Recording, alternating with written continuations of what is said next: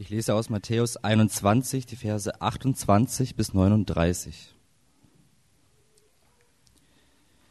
Und Jesus sagte zu ihnen, was meint ihr zu folgender Geschichte? Ein Mann hatte zwei Söhne. Er ging zu dem einen und sagte, mein Sohn, geh und arbeite heute im Weinberg. Ich will aber nicht, erwiderte dieser. Später bereute er seine Antwort und ging doch. Der Vater wandte sich mit demselben Bitte an den anderen Sohn. Selbstverständlich, Vater, erwiderte dieser. Aber dann ging er doch nicht. Welcher von den beiden hat nun getan, was der Vater wollte? Der erste, antworteten sie. Da sagte Jesus zu ihnen, ich versichere euch, die Zolleinnehmer und die Prostituierten kommen eher ins Reich Gottes als ihr. Denn Johannes ist gekommen und hat euch den Weg der Gerechtigkeit gezeigt und ihr habt ihm nicht geglaubt.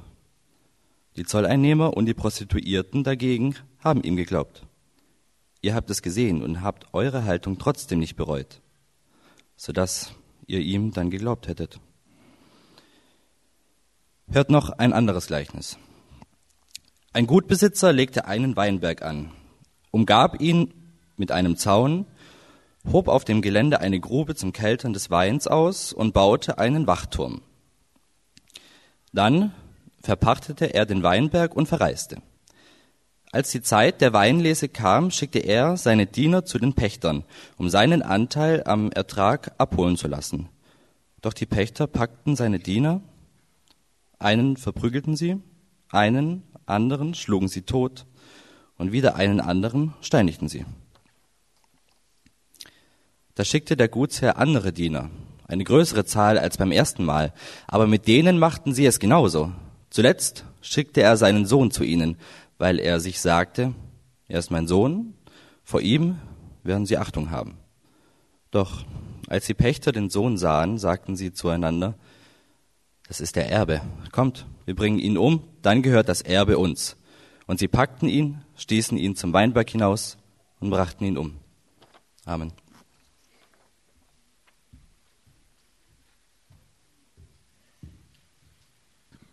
Wir haben uns in den letzten Wochen ein paar wesentliche Momente aus dem Leben von Jesus so kurz vor seiner Passion angeschaut.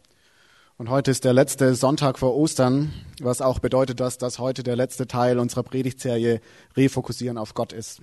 Und bevor wir da einsteigen, will ich noch beten.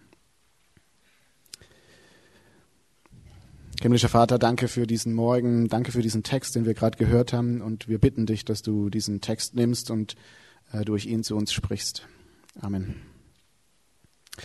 Das Setting für den Text, äh, den wir gerade gehört haben, ist in die Tage vor Karfreitag. Jesus ist erst vor kurzem nach Jerusalem eingezogen und jetzt sammelt sich dort in Jerusalem um ihn die religiöse Elite des Volkes. Leute, die wissen, was richtig und falsch ist. Leute, die vom Volk als Experten angesehen werden, wenn es ums Thema Gott geht. Und diese Auseinandersetzung mit der religiösen Führerschaft in Jerusalem ist der letzte große Schritt für Jesus. Denn diese Auseinandersetzung wird letztlich zu seiner Verhaftung und zu seinem Tod führen. Anscheinend ist die Botschaft, die Jesus diesen Menschen ins Gesicht sagt, so heftig und verstört sie so sehr, dass sie kurze Zeit später mit allen Mitteln versuchen werden, seinen Tod herbeizuführen. Und diese Botschaft lautet, ihr mögt zwar Experten in Bibelkunde sein, ihr mögt zwar alle Gebote halten, ihr mögt zwar denken, dass ihr bei Gott ankommt, aber ihr geht völlig an ihm vorbei. Unser Text heute ist einer der Kerntexte, in denen sich Jesus mit diesen religiösen Anführern auseinandersetzt. Und er spricht darin über drei Dinge. Er erzählt uns erstens von Gottes umgekehrten Maßstäben. Er spricht zweitens von einem grundlegenden Problem, das herrscht in unserer Beziehung zu Gott. Und er weist drittens auf eine Liebe hin, die alles andere verändert. Der erste Punkt, um Gott, Gottes umgekehrte Maßstäbe um dieser religiösen Elite seine Botschaft, die sie so völlig entsetzt und mit Hass erfüllt, anschaulich zu machen, erzählt Jesus eine Geschichte von dem Vater und seinen beiden Söhnen. Und das Bemerkenswerte an dieser Story ist zunächst einmal die krasse Reaktion des ersten Sohnes. Das fällt uns gar nicht so auf, weil wir Deutsche sind und in Berlin wohnen. So ein, so ein Vater bittet seinen Sohn um Hilfe und der antwortet im Wesentlichen mit Ich hab keinen Bock, Alter, verzieh dich. Das scheint für uns jetzt nicht so außergewöhnlich zu sein. Aber damals, in der damaligen Kultur, die sehr patriarchalisch war und die viel über Ehre und Schande funktioniert hat, ist diese Reaktion ein absolutes No-Go. Was der Sohn hier abzieht, ist extrem beleidigend und ein Schlag ins Gesicht des Vaters. Und die Kommentare vermuten, dass das hier der jüngere der beiden Söhne ist, der kleine Rebell, der keinen Bock hat auf den Vater und der ihm offen ins Gesicht sagt, was er von ihm hält. Im Gegensatz dazu steht dann der ältere Bruder, der alle Formen des Anstands beherrscht. Er nennt den Vater im Grundtext sogar Kyrios, das heißt Herr übersetzt, so wie sich das damals für die Verhältnisse ziemt. Er ist derjenige, der den Vater ehrt, der immer da ist für den Vater, der immer das Richtige tut. Und vielleicht erinnert uns das ja an eine ganz ähnliche Geschichte, die, Lukas in, die Jesus in Lukas 15 erzählt.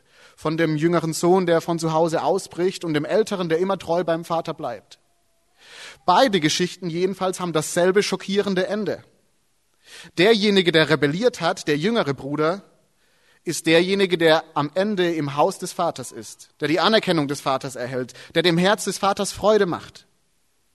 Hingegen ist derjenige, der immer äußerlich so korrekt war, der, der ist nicht im Haus des Vaters, der erhält nicht die Anerkennung des Vaters, der bleibt draußen. Und man ahnt an der Stelle schon, was Jesus damit sagen will.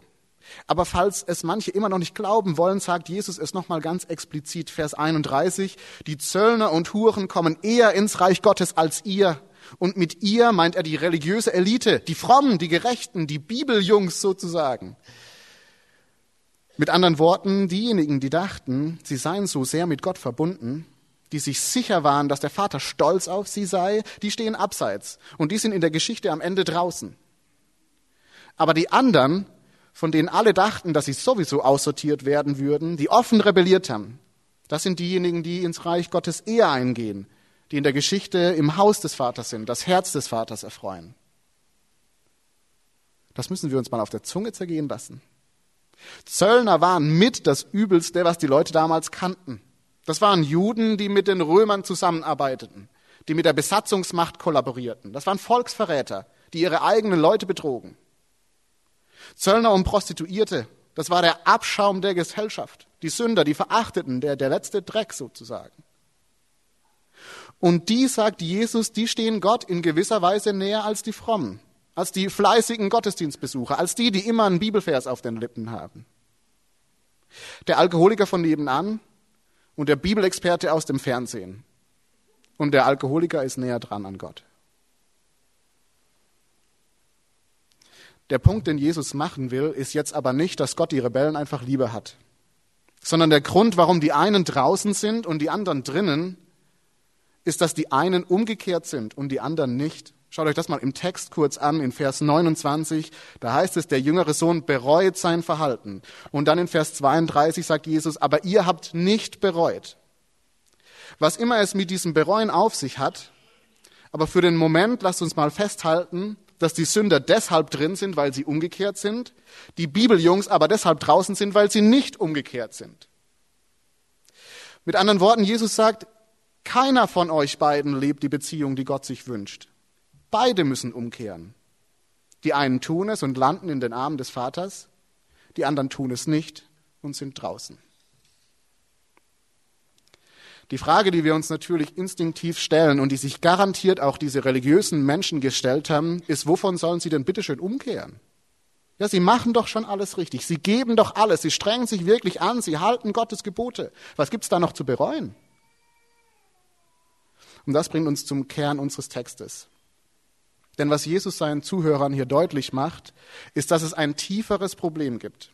Ein tieferes Problem, das beide Seiten betrifft und das beiden in ihrer Beziehung zu Gott im Weg steht. Dass es ein grundsätzliches Problem gibt, das sich zwar verschieden äußert, aber das bei beiden vorhanden ist und weshalb beide umkehren müssen. Und die Frage, die wir uns stellen, ist, was meint Jesus denn damit? Und das führt uns zum zweiten Punkt, das tiefere Problem in unserer Beziehung zu Gott. Denn Jesus greift diese implizite Frage auf und erzählt eine zweite Geschichte. Die Geschichte von dem Landbesitzer. Und dieser Landbesitzer ist eine Art Investor. Ja, er hat Land und er baut darauf einen Weinberg an. Aber nicht nur einen Weinberg, sondern er stellt auch einen Zaun außenrum, Wachtürme drauf und baut eine Weinpresse an. Das heißt, diese Anlage ist so voll funktionsfähig. Aber dann bearbeitet er diesen Weinberg nicht selbst, sondern er verpachtet ihn an einige Weingärtner. Und der Deal ist, äh, sie bearbeiten den Weinberg und er bekommt einen Teil des Ertrages, als Miete sozusagen, weil ihm der Weinberg ja immer noch gehört. Das Problem an diesen Pächtern aber ist, dass sie mit diesem Deal nicht einverstanden sind. Sie haben überhaupt kein Interesse daran, den Besitzer als solchen anzuerkennen. Vielmehr wollen sie ihn sich möglichst vom Leib halten. Und der Text macht deutlich, dass es ihnen nicht reicht, Pächter zu sein.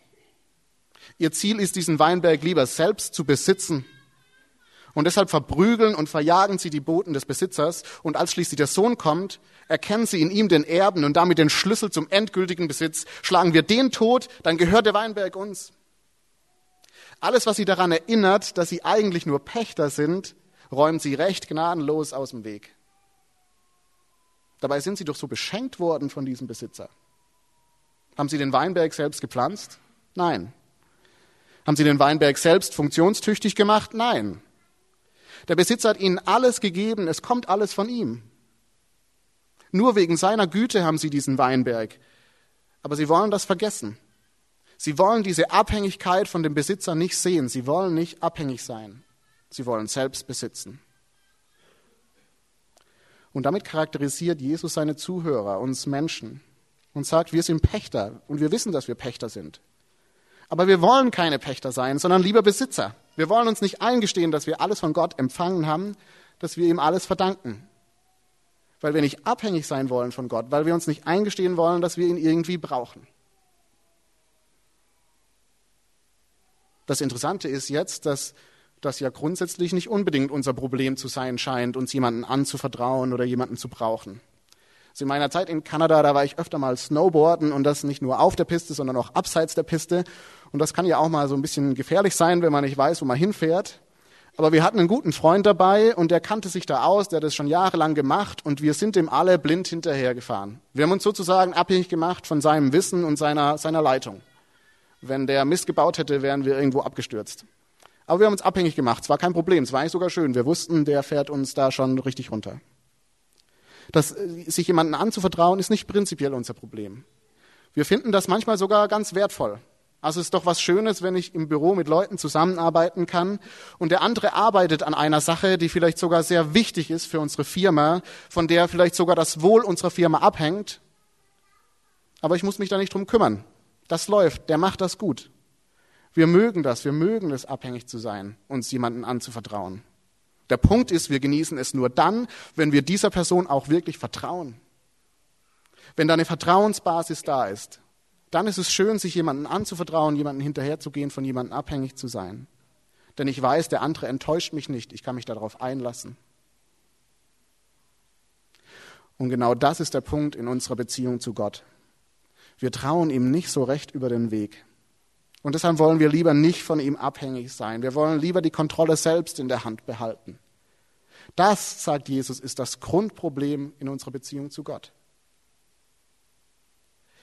Und wenn wir jetzt zum ersten Gleichnis zurückgehen mit den beiden Söhnen, dann sehen wir, dass sich diese Herzenshaltung, das Grundproblem, auf zwei Arten äußert.